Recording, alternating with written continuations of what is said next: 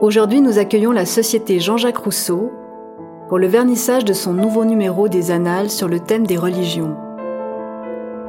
À cette occasion, nous avons organisé une table ronde sur ce même sujet avec Martin Rueff, Guylain Waterloo et Bertrand Kiffer. Une rencontre enregistrée en public à la MRL le 19 octobre 2021. Bonne écoute à toutes et à tous. Euh, bienvenue aussi de ma part et de notre part à tout le monde. Je présente les deux intervenants, donc il devait y en avoir trois, mais il y en a deux, ce sera encore mieux comme ça. Et surtout, il y aura davantage de, de paroles possibles pour tout le monde. Donc, à ma gauche, Ghislain Waterloo, ça, Ghislain? Oui, les deux se disent. qui est prof de philosophie à la faculté de théologie de, de l'Université de Genève et doyen de cette même faculté. J'étais, jusqu'au ah, mois de juillet. Il était, il ne l'est plus. Vous savez, les doyens, ça va, ça vient. Et qui est membre de, euh, de la Société Jean-Jacques Rousseau et Martin Rueff, qui lui est président de la Société Jean-Jacques Rousseau, qui est professeur de lettres euh, à l'Université de Genève aussi, dans le département de français moderne, et qui est un spécialiste, enfin nous avons ici des spécialistes de Jean-Jacques Rousseau. Alors euh, je, je, précise tout de suite que je vais passer la parole à Martin Rueff, ensuite on va, je vais un petit peu lancer une discussion ici euh, dans le petit panel, mais que très vite on, on, passera à vos questions, à une discussion plus ouverte avec euh, vous toutes et vous tous, et pensez déjà aux questions que vous aurez à ce moment-là. Alors Martin, je te passe la parole. Merci, merci beaucoup. Merci à, toutes et à tous d'être là. Donc je vais dire deux mots sur ces, cette nouvelle mouture des annales, et puis euh, un peu plus sur le, dossier principal euh, que vous trouvez euh, au début des annales, c'est-à-dire les religions de Rousseau. Et je finirai par citer, parce que même si elle n'est pas là, elle nous a envoyé une lettre qui peut nourrir la discussion, hein, la lettre de, Monique Cotteret, qui, qui vous prie de l'excuser de son absence, qu'on regrette bien, d'autant que nous eussions préféré, pour des raisons qui ne sont pas simplement idéologiques, euh, qu'une voix féminine se fît entendre. Donc les annales euh, de la Société Jean-Jacques Rousseau, euh, tome 54, on pourrait dire le retour. Ces annales donc qui ont été, qui ont accompagné la vie de la société, hein, qui est une société qui a plus de, de 100 ans, qui a d'abord été édité dans une veste bleue, hein, vous vous souvenez, la petite collection chez Julien, et puis ensuite en jaune euh, chez euh, nos amis de chez Drault, et les éditions Georg ont eu le, je dois dire, le bon goût et aussi l'élégance hein, de, rappeler ce jaune à l'intérieur de, la couverture des annales. Alors on a essayé en effet, hein, Eva, le, disait, de les rénover, donc ça veut dire d'en changer à la fois le contenu et puis l'orientation en fait. Parce que les annales des sociétés savantes, en 2021, à l'heure des réseaux sociaux et de l'explosion des relations entre culture, politique et information, les annales des sociétés savantes, euh, pour le dire de manière assez spéculative, c'est sans doute pas ce qu'il y a de plus sexy à proposer au lectorat. Euh, en revanche, quand on s'occupe de Rousseau, et sans la moindre préoccupation de, de comment dire, de publicité ou de réclame particulière, on est frappé, et on le dit souvent ici dans cette maison avec Guillaume, mais aussi à l'université et dans d'autres lieux, on est frappé par l'extraordinaire résonance que la figure, la position et les thèses de Rousseau hein, euh, peut, disons, exercer. Hein, on n'exerce pas une résonance, mais enfin peut faire sentir, peut faire vibrer avec les questions d'aujourd'hui. Alors les annales, elles ont cette euh, exigence d'être à la fois fidèles à la lettre et l'esprit de Rousseau, et puis euh, de les faire rentrer, euh, cette, cette, lettre et cet esprit, en résonance avec l'actualité. C'est pour ça qu'on a choisi les religions de Rousseau. Les religions de Rousseau et pas la religion de Rousseau. Hein, ça, je crois que ce titre est, décisif, et je vais m'en expliquer dans un instant. Mais d'abord, euh, un mot sur la religion de Rousseau, avant de dire pourquoi le pluriel. La résonance de ce, titre avec notre actualité, elle est, elle est euh, trop évidente pour que euh, je m'y attarde longtemps, mais il faut quand même en dire un mot. Rousseau, c'est quelqu'un qui a euh, d'abord vécu la religion. D'accord? Il l'a vécu comme euh, les femmes et les hommes de son temps, hein, comme un donné de l'expérience, c'est-à-dire que de la même manière que aujourd'hui, c'est plus facile d'une certaine manière de, ne pas avoir de religion que d'en avoir. Pour Rousseau, c'était l'inverse. Il est né dans une religion, euh, la religion de son père, comme il cesse de le dire. Euh, cette religion, elle était inscrite dans un panorama religieux qui était extrêmement tourmenté. Euh, il a vécu la religion. Euh, il l'a lu, hein, parce que c'était comme toutes les femmes et les hommes de sa génération un lecteur de la Bible, bien sûr. Il l'a médité, il l'a théorisé. Euh, c'est, euh, je dirais, l'articulation de la religion vécue et de la religion théorisée qui nous passionne, qui nous passionne. Pourquoi? Parce que très souvent, le monde culturel contemporain a une vision extrêmement euh, stéréotypée des Lumières et considère que les Lumières, c'est la fin du phénomène religieux. En fait, cette vision d'Épinal a autant de réalité que Walt Disney avec la planète. Donc c'est vraiment une vision complètement fausse. Et euh, cette, cette manière dont il a vécu la religion comme un donné d'expérience hein, la, la poussé à un certain nombre de théorisations qui sont décisives pour aujourd'hui. Et notamment un point sur, la, sur lequel vous ne pouvez pas ne pas euh, vous interroger toutes et tous, hein, euh, c'est l'articulation du religieux et du politique. Euh, quelle place accorder au phénomène religieux aujourd'hui dans nos sociétés? Euh, Pour vous, parce qu'on a à peu près, si vous êtes la moyenne, on a tous à peu près, on, on partage, disons, un, on est dans la même génération, on va dire. Quand on s'est formé, c'est-à-dire euh, dans les années 80 et 90, la place du religieux dans le politique, hein, elle, était, elle semblait euh, extrêmement bien délimitée par un principe qu'on voulait assez accueillant, hein, qui était celui de la laïcité. On était convaincu que c'était ça qui allait se passer. Hein. Même si la formule de Malraux, hein, euh, le 21e siècle, le 21e siècle sera religieux ou ne sera pas, hein, pouvait sembler à certains euh, comme une prophétie étrange, hein, on était convaincu que c'est pas ça qui allait se passer. À la fois pour, euh, disons, la montée euh, du, de l'individualisme qui accompagnait le libéralisme, et aussi par les nouvelles formes hein, qu'a pris la pensée d'émancipation à gauche après 89, on pensait pas que c'était le religieux qui allait revenir. Or, le religieux est revenu, et il serait vraiment euh, absurde et euh, aveugle de penser qu'il n'est revenu que sous la forme des fondamentalismes islamistes. Il est revenu sous cette forme, mais il n'est pas revenu que sous cette forme, bien sûr. Pensez aux évangélistes en Afrique, pensez euh, à ce qui se passe aussi aux, États-Unis. Donc le religieux a, repris un devant de la scène. Il a repris le devant de la scène de manière telle que beaucoup de, de, de sciences sociales, hein, se sont interrogés sur leur aveuglement. Et je crois que ça, c'est un point important. Comment ça se fait hein, que les sciences sociales, surtout quand on pense à Durkheim et Amos, qui considéraient que c'était un point décisif hein, de, de, la société, comment se fait-il que les sciences sociales se soient autant aveuglées sur le retour du religieux? Qu'est-ce qu'il y avait dans le retour du religieux hein, auquel elles s'étaient rendues aveugles? Et en fait, on essaie, hein, ça peut vous paraître très ambitieux, mais on essaie dans les religions de Rousseau de répondre à cette question.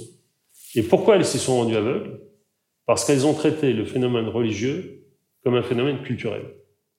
C'est-à-dire, elles s'y sont attachées non pas comme une expérience vécue, non pas comme une possibilité de cohésion des groupes sociaux, qui va parfois au-delà de la cohésion du politique, et c'est ça que certains républicains aveugles ne voient pas en France, hein, quand ils disent que le principe de, de, de la laïcité doit exclure, c'est le contraire, elle doit les accueillir.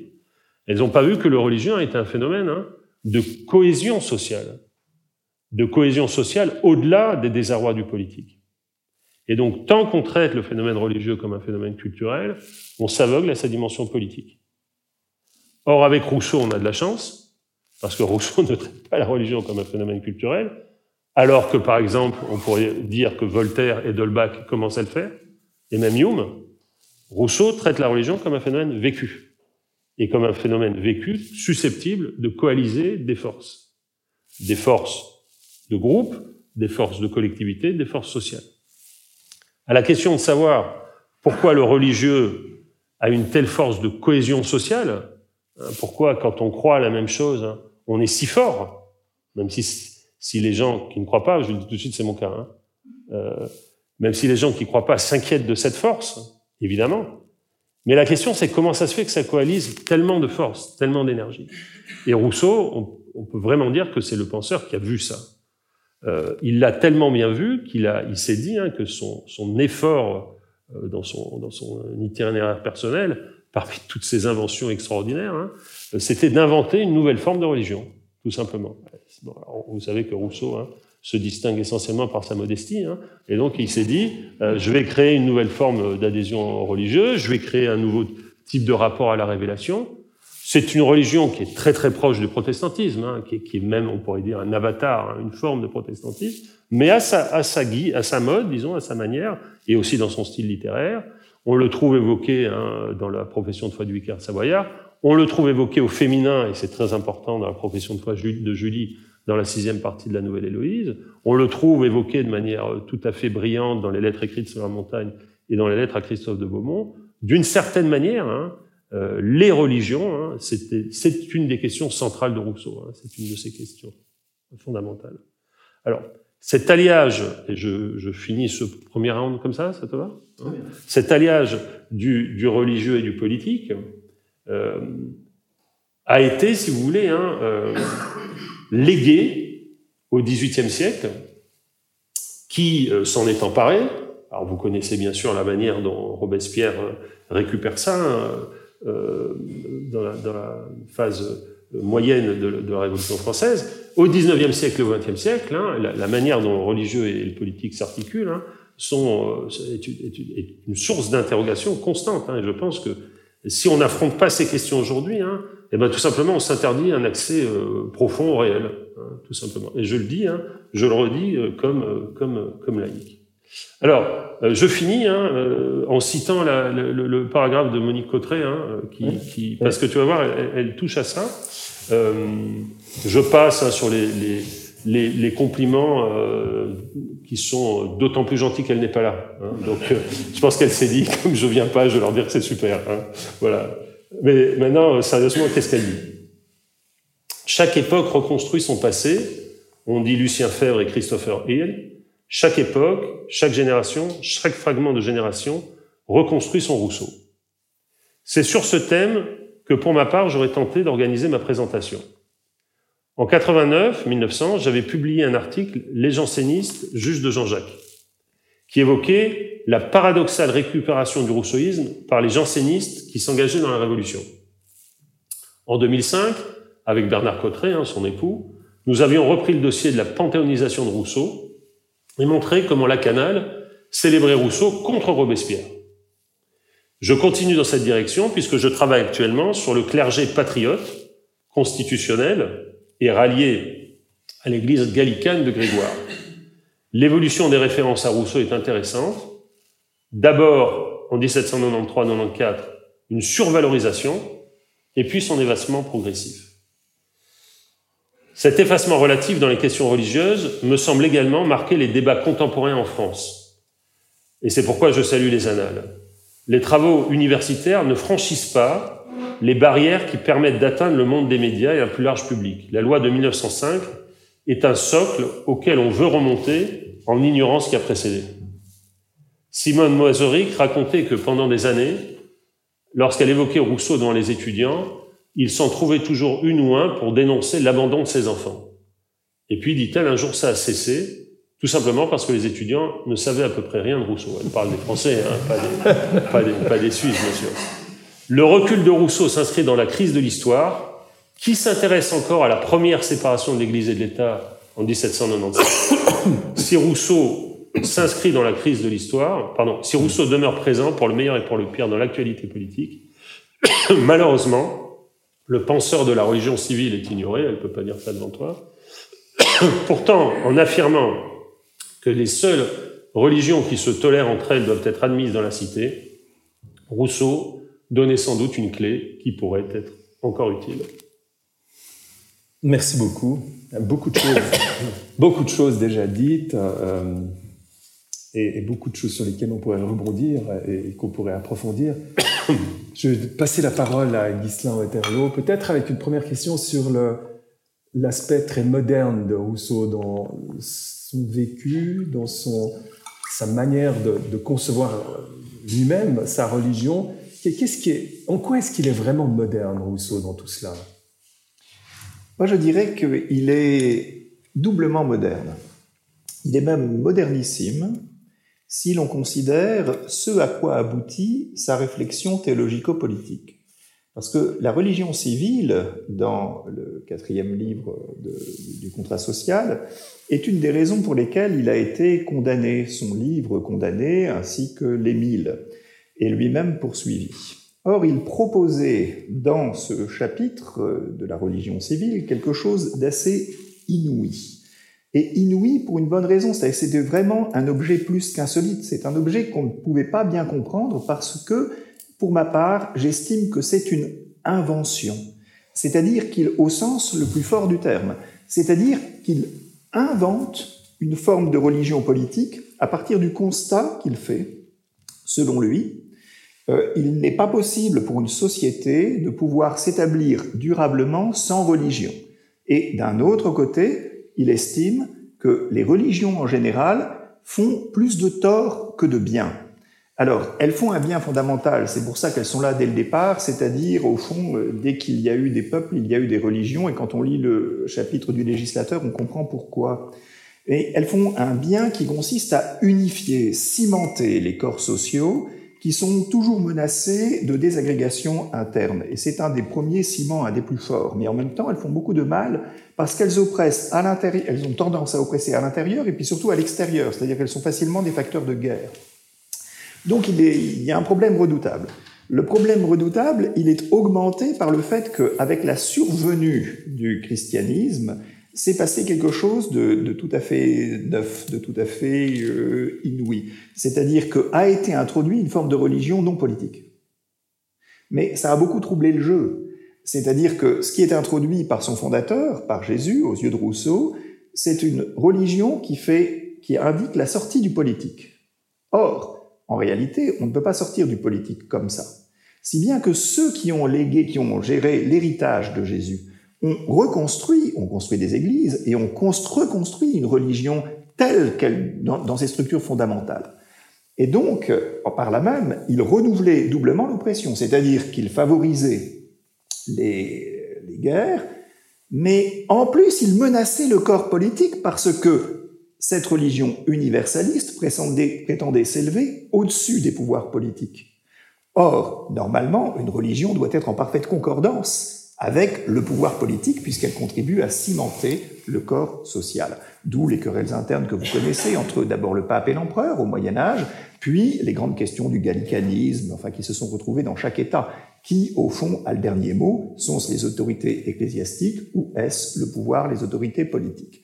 Rousseau sentait qu'il était très difficile de sortir de là, et il avait la conscience aiguë qu'une société, même, moderne, même, ne pouvait pas se passer de religion. Alors il fallait, alors que faire?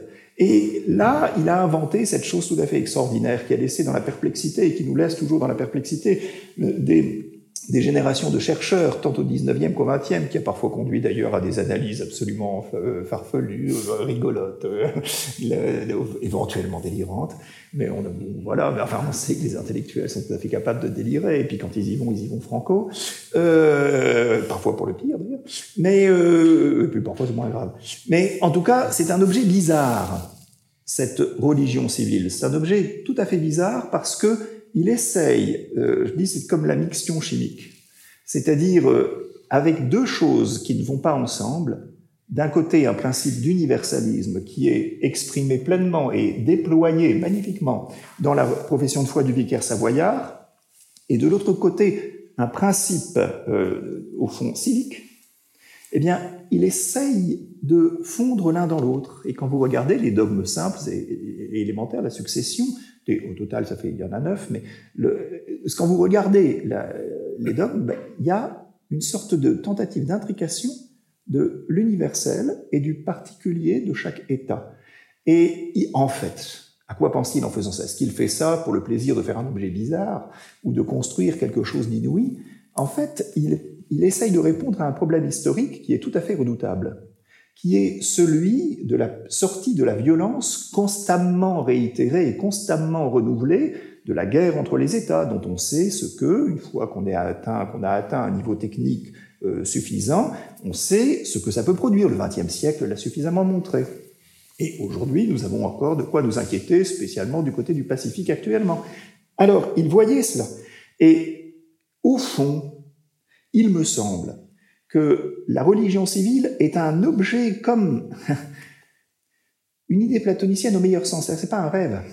Euh, si on lit le projet de constitution pour la Corse, il essaye de l'appliquer concrètement.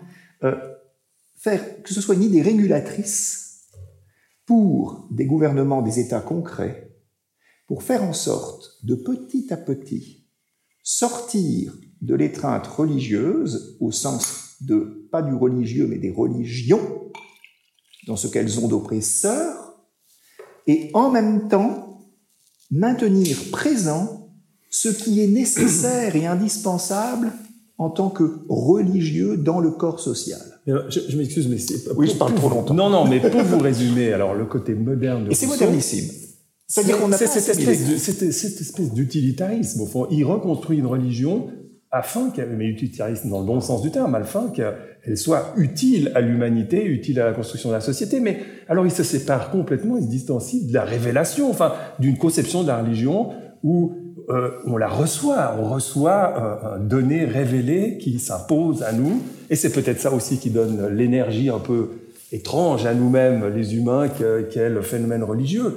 Et, comment est-ce qu'il pense qu'il va pouvoir conserver cette force religieuse en reconstruisant, selon ses dessins, une religion ça, c'est très compliqué, parce qu'au fond, ça renvoie, -ce au deuxième, ça renvoie au deuxième pan. Parce que la, deuxième raison pour laquelle il est moderne, c'est qu'il développe, au fond, il développe sans même y penser, là, cette fois, sans avoir d'intention thématisante. Mais il développe, mais on le voit dans ses écrits, les confessions, dans la troisième rêverie du promeneur solitaire, euh, dans certaines lettres, un peu dans la Julie, euh, il développe une religiosité, une conviction religieuse individuelle, propre. Ce que, moi, au fond, si vous voulez, ce qu'il va développer, c'est un concept dont on n'a plus l'habitude de distinguer entre croyance et foi. Et moi, il me semble que ce qu'il développe, c'est une foi, et je vais même jusqu'à dire, dans l'essai que j'ai commis là, mm. une foi nue. C'est-à-dire, au fond, une foi qui ne dépend plus de tout apport extérieur. Mais ça ne veut pas dire que c'est, quand vous dites sans révélation, c'est complexe, parce que c'est une question complexe en fait. Parce que si on dit sans révélation au sens de ce qu'apporte un livre saint, sans doute qu'il ne se rapporte pas euh, comme à la révélation de cette manière-là, quoi qu'il estime que la Bible soit un des livres les plus importants à méditer. Mais il ajoute, mais ce n'est qu'un livre. Donc, d'un côté, il écarte certainement la révélation telle qu'on l'entend traditionnellement, mais en revanche, il y a une révélation interne, intérieure. Celle qui est bien connue, c'est celle de la conscience, qui est la voix de Dieu au cœur de l'être humain. Alors ça, ça, fera évidemment, ça fera, oh, ça fera une magnifique voix pour Emmanuel Kant euh, ensuite, mais au fond, il l'éprouve aussi, et ça c'est moins thématisé, il l'éprouve aussi sur le plan de la vie spirituelle personnelle. Mmh. Et là, il y a des choses qui sont aussi très modernes, parce que vous voyez aujourd'hui, ce qui est tout à fait moderne, aujourd'hui, vous voyez, je suis philosophe de la religion dans une faculté de théologie. Or, de plus en plus, le, public auquel nous nous adressons est un public qui accorde beaucoup d'importance et qui vient en relativement nombre, euh, parce qu'ils accordent beaucoup d'importance aux questions spirituelles, mais qui, dans leur majorité, disent attention, pas de dogme, ni de corsetage de religion. Donc, de ce point de vue-là, Rousseau, il est très moderne, parce qu'il termine en étant totalement détaché de toute appartenance religieuse. Et si, comme avec son ami Bernardin de Saint-Pierre, il aime bien de temps en temps aller suivre un office ou écouter les moines, il veut le faire dans une liberté parfaite. Peut-être une réaction de Martin Rueff quand même, je vois qu'il ouvre... Oui, je parle trop. Non, mais non, c'est très intéressant, non, non, vous écouterez tout, tout c'est juste et je vois qu'il ouvre les œuvres, mais, mais de, Jean-Jacques Rousseau.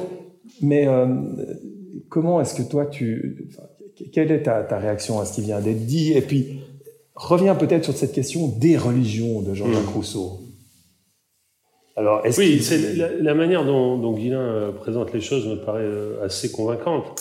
C'est-à-dire que la, la, question de la religion civile, hein, et tu l'as bien dit, elle, résout, elle est, censée, l'objet qu'il invente, hein, je, je, souscris à ce que tu dis, hein, doit résoudre un problème politique.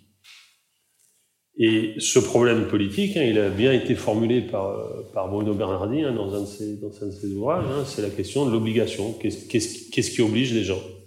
Et donc c'est vrai que la religion, ça oblige plus. Et c'est d'autant plus vrai quand on va vers des religions qui sont plus des religions à rite, d'ailleurs, que des religions à croyance. Parce que si vous avez des ben, vous faites ce que, la religion vous invite à faire tous les jours.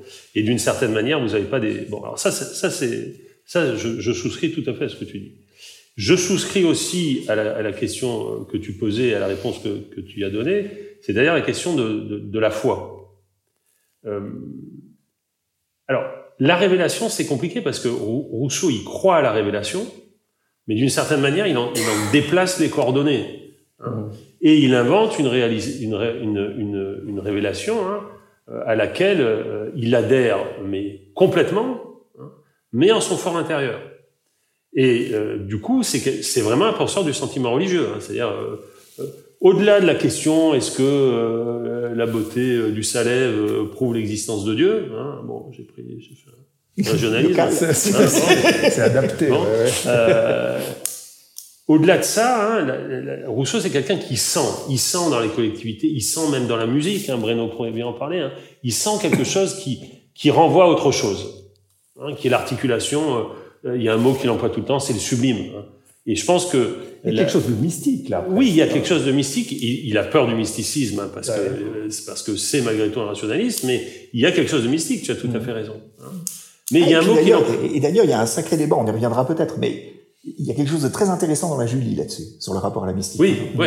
La, question de, fond, c'est que, pour le dire dans des termes, je pense, qui, parleront, j'espère, à chacune et à chacun, c'est quelqu'un qui convertit vite les expériences sublimes qu'il a, et qu'on a toutes et tous, dans l'amour, euh, dans le rapport à la fraternité, à la solidarité amicale, euh, à ce qui nous élève, dans la musique, etc. Il le convertit immédiatement quelque chose de religieux. C'est-à-dire, quand ça pousse vers le haut, c'est quelque chose qui a à voir au religieux.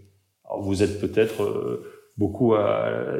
Les gens qui n'ont pas ça, ils, ont du mal à comprendre comment ça se passe, parce que c'est un exercice de traduction finalement. hein. C'est-à-dire que ça, se convertit sur, un autre plan. Alors là, oui, hein, je pense que je, souscris tout à fait à, ce que tu dis. Hein.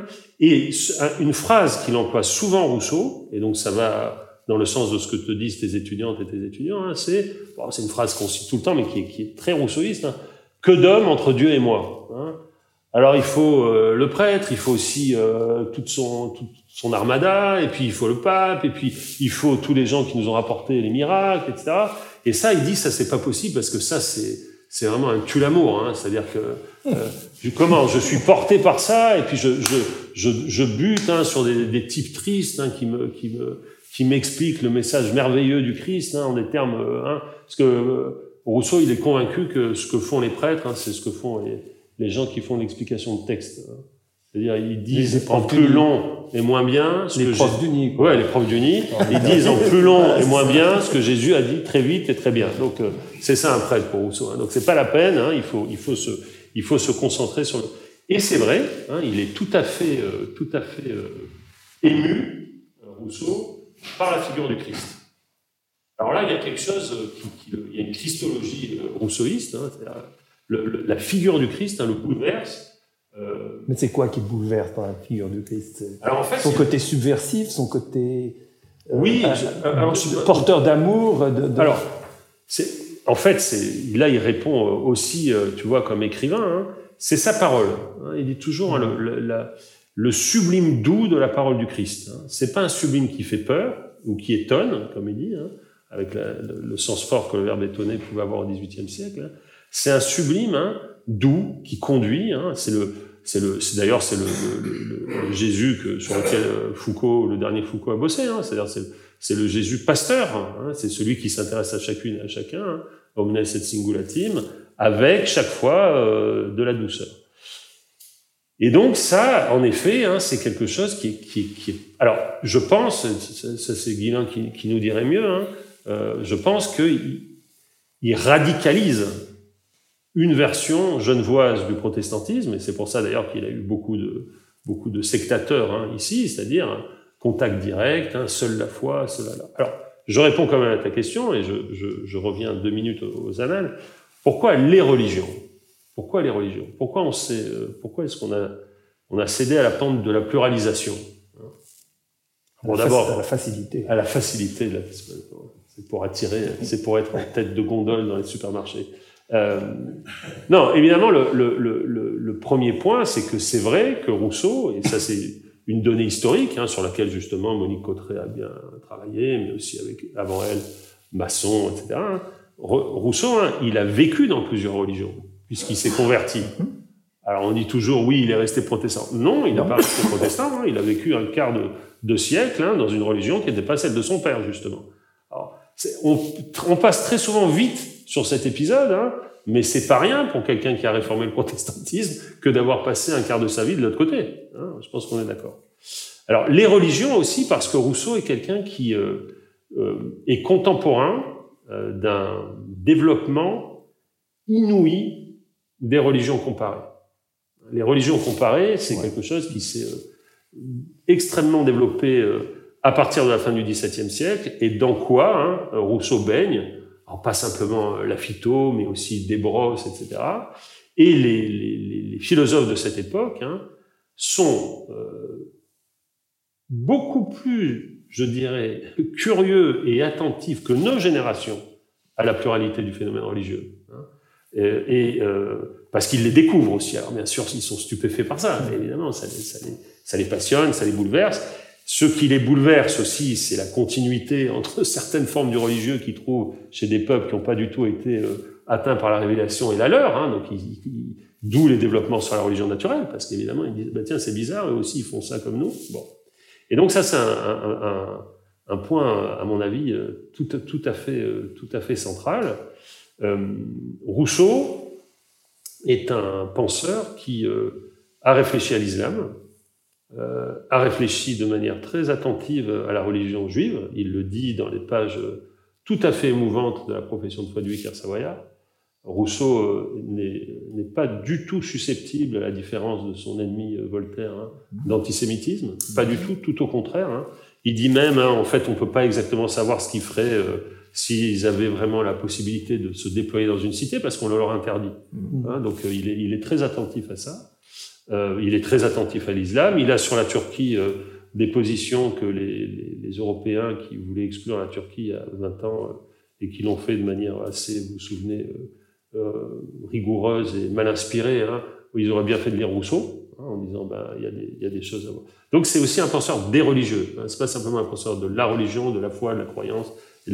Et, puis il y a aussi un autre, un autre aspect hein, euh, qui est peut-être plus littéraire, mais qui me paraît euh, euh, aussi euh, passionnant, hein, c'est que, euh, disons, entre les livres, hein, il a des religions un peu différentes. C'est-à-dire que la religion du contrat social, c'est une religion. Il pense là des choses tout à fait extraordinaires. Dans les confessions, il déploie le. Alors c'est pas qu'il y a de l'incohérence, hein, mais c'est qu'il appuie sur des, sur, sur des aspects différents. Et puis, enfin, euh, je le dis euh, sans, sans, céder à, la, je ne sais quel appel de du, contemporain, hein. c'est aussi quelqu'un qui réfléchit sur l'appréhension la, sexuée du religieux. Et tu parlais de Julie, hein, la religion de Julie, alors il dit hein, dans la Christophe de Beaumont, c'est la même que celle du, de la profession de foi, mmh. mais en fait pas tout à fait, hein, pas tout à fait. Et il y a des choses que, que Julie dit, hein, que le, le, le, vicaire ne dit pas. Euh, il y aurait aussi la question de la religion de, de Sophie dans, dans l'Émile. Donc, je pense que la, le pluriel hein, euh, permet d'ouvrir, si tu veux, une complexité. Et, et, et c'est quoi la différence sexuée qu'il dé, qu décrit? Alors, euh, il y a tout un débat. Euh, je vais essayer de, faire efficace. Vous vous souvenez de ce merveilleux roman d'amour, hein, Julie ou la Nouvelle Héloïse, et euh, Julie, euh, folle amoureuse de, Saint-Preux, qu'il est encore plus qu'elle de, de, enfin bon, vous avez compris. Donc ils sont tous les deux très amoureux, puis finalement ça tourne mal pour des raisons sociales, ils doivent se séparer, etc. Bon, ça s'en va et il fait le tour de la planète et euh, il hante Julie au point que Volmar, mari bien inspiré, euh, décide de faire revenir Saint-Preux dans la maison. Euh, conseil que personnellement je ne donnerais pas à mes amis. Hein. mais c'est comme ça que Volmar voit les choses. Et Julie va raconter son mariage à Saint-Preux, dans une lettre fameuse, hein, qui est un des sommets du roman, qui est la lettre 318. Et dans la lettre 318, elle raconte que, et c'est pour ça que cette, cette question est, complexifie un peu l'appréhension qu'on peut avoir du roman, parce qu'on dit souvent, euh, et c'est d'ailleurs notre regretté euh, ami et collègue Elena Pulcini qui disait ça, hein, pour Saint-Preux c'est l'amour-passion, et pour Volmar c'est la relation conjugale, et donc euh, Rousseau aurait inventé hein, le divorce intérieur hein, entre la passion pour les amants et l'amour pour le, le, mari, quoi. L'amour plus réglé. La tendresse. la tendresse, un truc un peu plus tristos, quoi, disons. En fait, c'est pas du tout, enfin, c'est pas seulement ça, parce que justement, la religion joue un rôle fondamental là-dedans. Et Julie, en 3.18, dit que, en fait, c'est la religion qui met en accord en elle, hein, elle dit la bouche et le cœur. Alors ça, c'est très important, je trouve, parce que un des points qui euh, a obsédé Rousseau toute sa vie, vraiment euh, comme une, espèce, si vous voulez, d'angoisse vécue hein, et théorique, c'est la question de la vérité. Qu'est-ce que ça veut dire être vrai par rapport à soi-même? Eh ben, je dirais que la manière dont Julie vit la vérité de la religion, hein, euh, Rousseau insiste pour qu'elle soit différente de la manière dont le, dont le vicaire la vit. Si tu.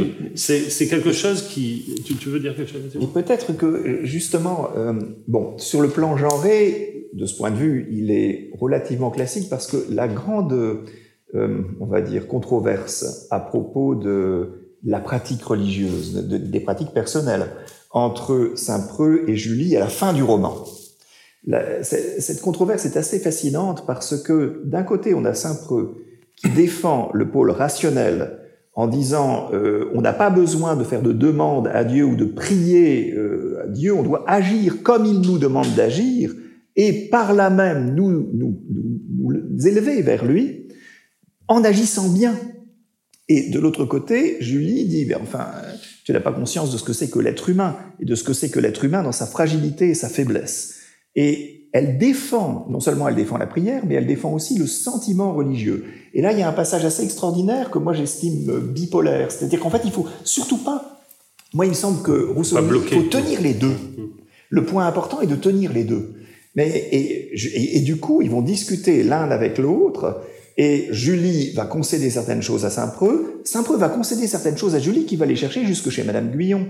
C'est-à-dire chez celle qu'à l'époque, au XVIIIe siècle, on considérait, comme, on considérait comme l'illuminé par excellence. En réalité, c'est pas une illuminée par excellence. Quand on lit euh, sa vie par elle-même, on s'aperçoit que c'est une mystique profonde, vraiment euh, puissante, de premier rang, euh, mais une personne qui estime que la foi se vit dans l'intériorité radicalisée qui conduit même à cette pensée, et ça c'est en cela qu'elle est entre guillemets mystique au sens fort, à éprouver l'existence de Dieu, donc quelque chose qui nous élève venant à nous, euh, en nous. Alors, elle reprend Madame Guyon en disant ah faut pas se mettre à rêver euh, et à aller aussi loin que Madame Guyon. Mais en revanche, il est essentiel de se retirer, de prier, d'avoir des moments de silence. Non seulement c'est cela qui vous remet dans votre assiette, mais c'est cela aussi qui vous rappelle qui vous êtes. Et de ce point de vue, donc elle défend un développement spirituel personnel qui euh, est en mise en relation, non pas pour euh, donner raison à l'un ou à l'autre, mais pour dire que les deux doivent se tenir. Ce qui est, je trouve, mm. euh, assez fascinant. Et de ce point de vue-là, elle utilise un modèle genré assez classique, il, utilise, euh, Rousseau, un modèle genré assez classique, mais qui, à mon avis, va au-delà du, du, modèle genré. Alors, pour, pour, euh, pour, poser de nouveau la question de la modernité, les, les religions sont prises avec la question de la sexualité et du rapport de la, des contraintes religieuses sur la sexualité. Et, pour lui, c'est une question, ça Il en dit quelque chose? Pas du tout.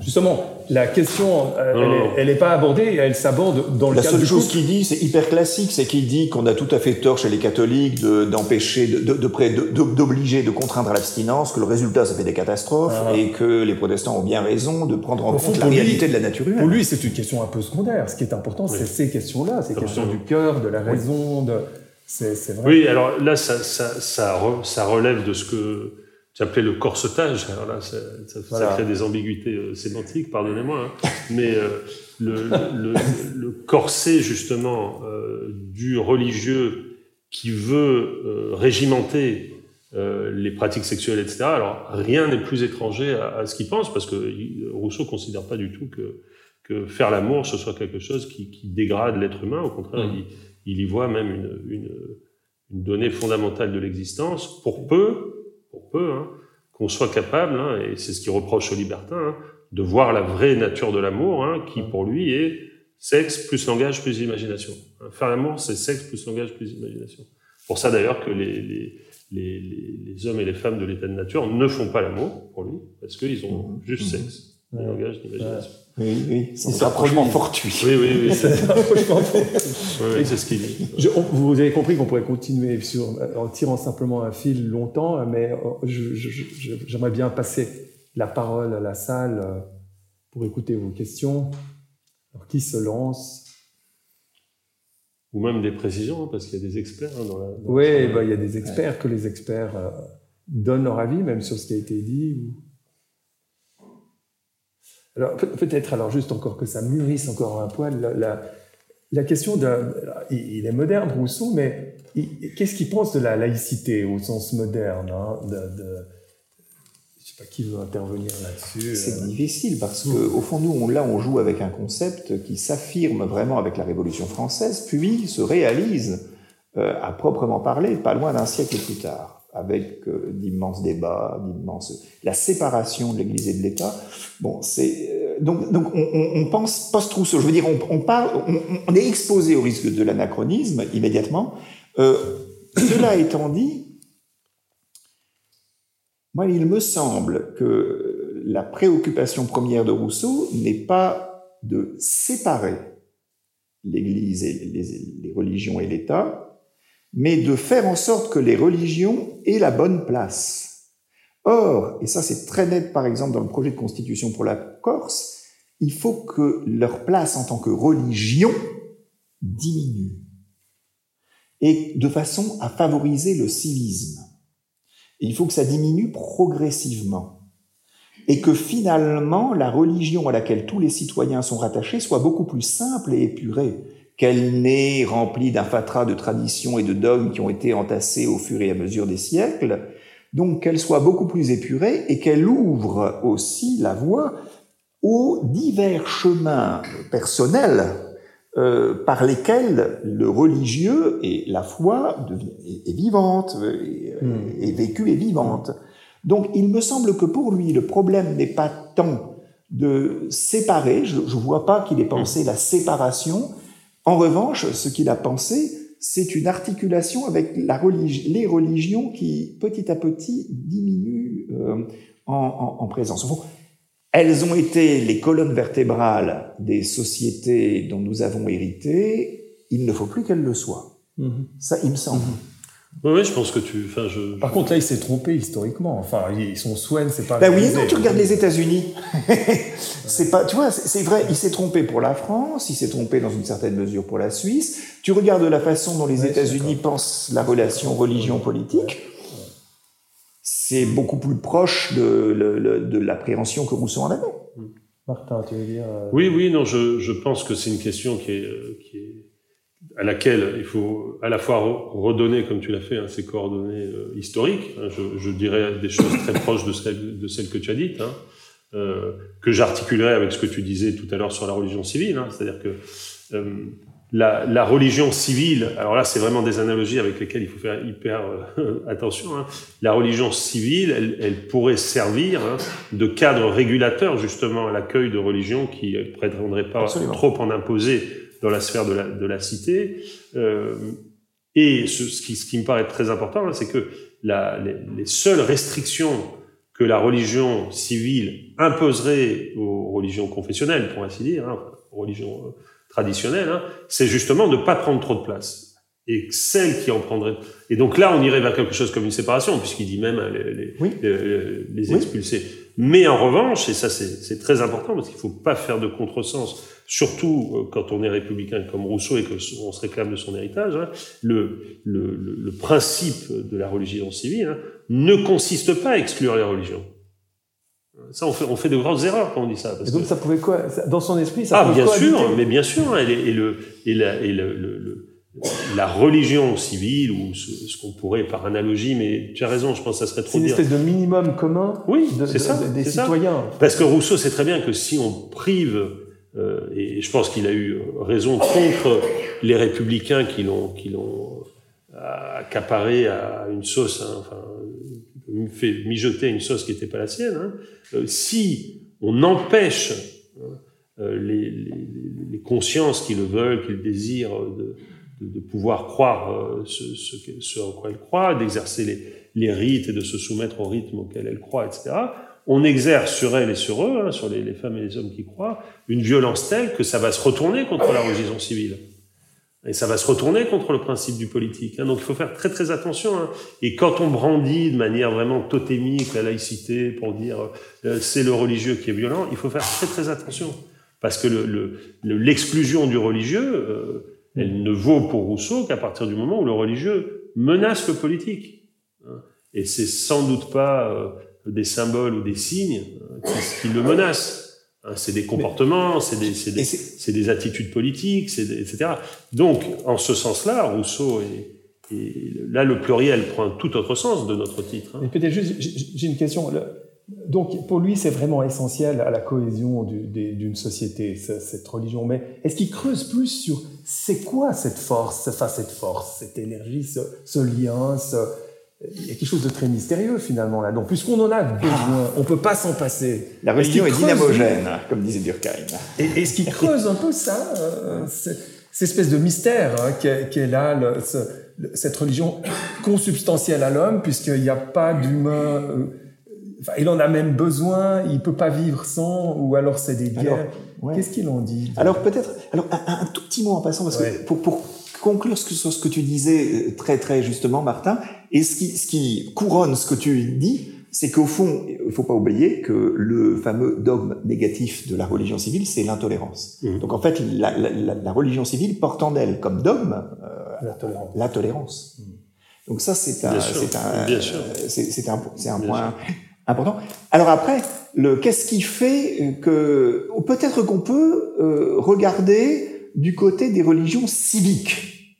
C'est-à-dire qu'il me semble que c'est dans ces textes-là qu'il s'interroge le plus sur la puissance euh, propre aux religieux et peut-être quelque chose qu'on pourrait, euh, en, transposant, quitte à être là aussi un peu anachronique sur les textes de Rousseau, un concept qui sera thématisé par les sciences humaines plus tard, mais la puissance sacrale, le sacré, dans, les, dans les religions civiques. Ce qui fait que vous, vous, au fond, vous vous rapportez à quelque chose qui absolutise et euh, qui fait que vous, vous, êtes animé par cette chose collectivement. Ça, c'est très important parce qu'au fond, c'est pas, on n'est pas, personnellement, on n'est pas euh, fanatique, mais collectivement, on peut le devenir. Et c'est donc euh, dans le phénomène collectif qui absolutise quelque chose, et en fait, dans l'histoire ancienne de, notre, de, nos civilisations, c'était les, cités, les États, où les religions coïncidaient très exactement avec les États et euh, les cités dont elles étaient euh, la colonne vertébrale, et puis aussi dont elles étaient, comment dire, ce qui l'exprimait au plus profond. Alors, collectivement, on se rattache à cela comme à un absolu qui nous dépasse, mais qui en même temps nous fait vivre, dont on participe. Et puis, à partir de là, on est prêt à, on est prêt à tout. Et Rousseau est très attentif aux propos de Machiavel. Et en particulier quand Machiavel dit, au fond, dans la religion, il y a quelque chose qui est extraordinaire, c'est-à-dire dans les situations graves ou désespérées, on en appelle aux religions parce qu'on sait qu'à ce moment-là, le sursaut, la rage, donner tout, toutes les forces, c'est possible à partir d'une thématisation religieuse qui en fait est fondée sur le, fait que on n'existe plus comme individu, on est fondu dans un sacré. Et, je pense que là-dessus il y a des, choses intéressantes, donc plutôt du côté des religions, des analyses intéressantes sur le caractère dynamogène du religieux, du côté de, l'analyse des religions civiques. Mais en même temps, euh, cette, cette, espèce d'intérêt pour, le, pour le, les religions chez Rousseau et tout, c'est ça qui va qui fait la haine de, de, Voltaire, qui suscite la haine de Voltaire et des encyclopédistes, parce que eux, de ça, ils voudraient se débarrasser. Ils voudraient que la, la, raison investisse aussi ces territoires-là, et, et, que là se situe le, le vrai nœud de leur, euh, de leur inimitié, pourrait-on dire, ou bien. Oui, alors la guerre. il y a les histoires de personnes. La guerre de, de, Rousseau avec les philosophes de son siècle, hein, avec, ouais, ceux oui, qui avaient été, encore, ouais, avec ceux qui avaient été les plus proches de lui, hein, et notamment euh, Diderot. Hein, et c'est, elle a, tu as tout à fait raison, elle, a, elle, a, elle emporte avec elle hein, une, une dimension euh, d'incompréhension grandissante sur leur interprétation du religieux, ça c'est sûr. Mais en réalité, euh, ils s'intéressent aux mêmes choses.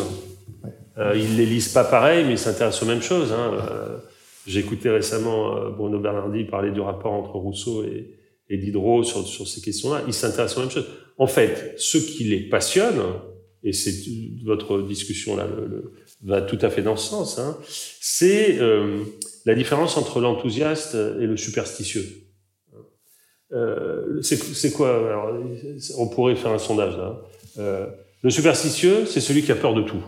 D'accord? Donc il a peur de tout, et donc il veut que Dieu soit partout, parce que comme ça, euh, euh, si elle téléphone, euh, c'est bon signe, si elle téléphone pas, c'est bon signe aussi, parce que de toute façon, hein, euh, c'est Dieu qui veut ça. D'accord? L'enthousiaste, c'est celui qui a peur de rien. D'accord? Et d'une certaine manière, le, ce dont ils ont plus peur à l'époque, hein, c'est de l'enthousiasme fanatique, hein, mmh. parce que l'enthousiaste, c'est celui qui a Dieu en lui. Le superstitieux, il se voit borné par Dieu partout, hein, et donc, euh, il, il, est tout le temps. Euh, hein, il est le, le superstitieux, c'est un peu le, c'est le, mmh. c'est l'hypersensible paranoïaque. Hein. Il, ouh là là, si je fais ça, ouh là là, bon. Mmh. Et ça, Rousseau, il a, comme il avait un peu, euh, disons, il avait une certaine affinité avec ce type de, de personnalité, on va dire. Il voit bien ce que c'est un superstitieux. Hein. Mais alors, l'enthousiasme et l'enthousiasme fanatique, euh, ça, c'est vraiment ce qui leur fait peur. Et je dirais, hein, alors là, là-dessus, hein, ils sont, ouais. ils, ils, le, ils le voilà, ils le combattent pas du tout de la même manière. Et tu as raison de dire ça. Mais euh, ils, ils, pressentent ah. les uns et l'autre, Rousseau et, et, ses, et, ses, et, ses, anciens frères, on peut dire, hein, ah. comme la vraie menace. Hein. Parce que le, le superstitieux, il a toujours peur de mourir. Ils ont une bonne intuition. Ah bah ils ont une bonne de, intuition. Des, des siècles hein. qui vont suivre. Le, le, le, superstitieux, il a toujours peur de mourir. Hein. L'enthousiaste, il a pas peur de mourir. Alors là, c'est, si j'ose dire de manière euh, tout à fait. Ouais, c'est vraiment c'est la, la mine personnelle, hein, antipersonnelle, l'enthousiaste. Il peut, il peut frapper à tout moment. Et, et, eux, ils le savent. Ils le savaient très bien parce qu'ils venaient de là. C'était leur monde. Hein, ils l'avaient vu, ils l'avaient vu partout. Hein.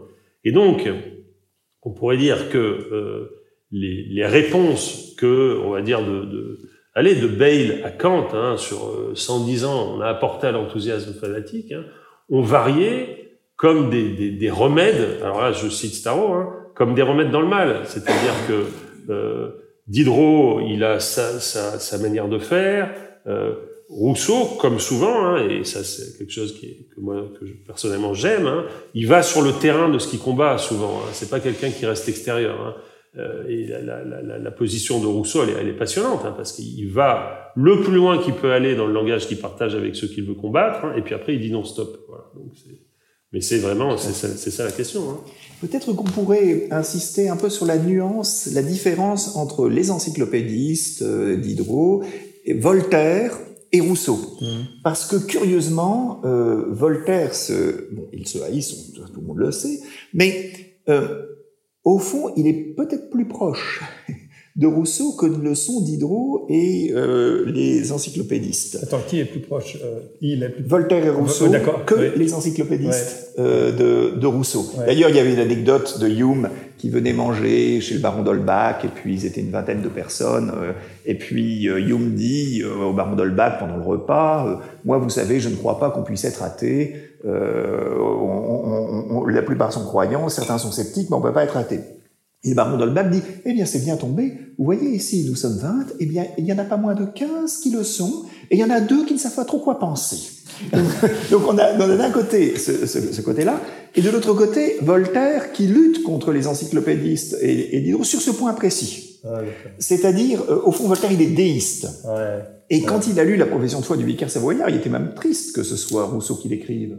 Parce que au fond, ça rejoint assez ses idées. Il, est, il est déiste et même théiste, mais d'une manière, comment dire, non cohérente. C'est-à-dire que les, principes de sa pensée empêchent de passer du déisme, c'est-à-dire tout simplement de l'affirmation que Dieu euh, existe comme le grand horloger, qu'à la racine de, de, tout ce qui existe, il y a un concepteur. Et le théisme qui consiste à dire, non seulement il y a un concepteur à la racine de tout, mais en plus, il s'intéresse à nous et il demande à ce que nous nous comportions moralement. Il, s'adresse à nous en nous, en nous, en, en nous enjoignant, en nous, en nous, demandant quelque chose. Donc, euh, Voltaire va jusque-là sans expliquer comment il passe du théisme. Ça, on voit pas bien comment on peut le faire dans, le cadre de sa pensée. Mais, en tout cas, euh, il y a donc plus de proximité euh, entre, les, en, en, entre les deux. Simplement, je pense que Voltaire, qui était au fond beaucoup moins réaliste que Rousseau, euh, y allait en disant écraser l'infâme, écraser l'infâme, et au fond, Rousseau dit bien sûr, il faut que le catholicisme finisse par finir de nuire, mais mollo, c'est on y arrivera en y allant progressivement. Et de ce point de vue-là, il y a une leçon de réalisme chez, oui. chez Jean-Jacques Rousseau qu'il n'y a pas chez Voltaire. Ouais. Je dirais. Donc, euh, je crois qu'il y a un, un, un, un, apéro qui attend tout le monde. Et je remercie les deux orateurs et l'organisateur.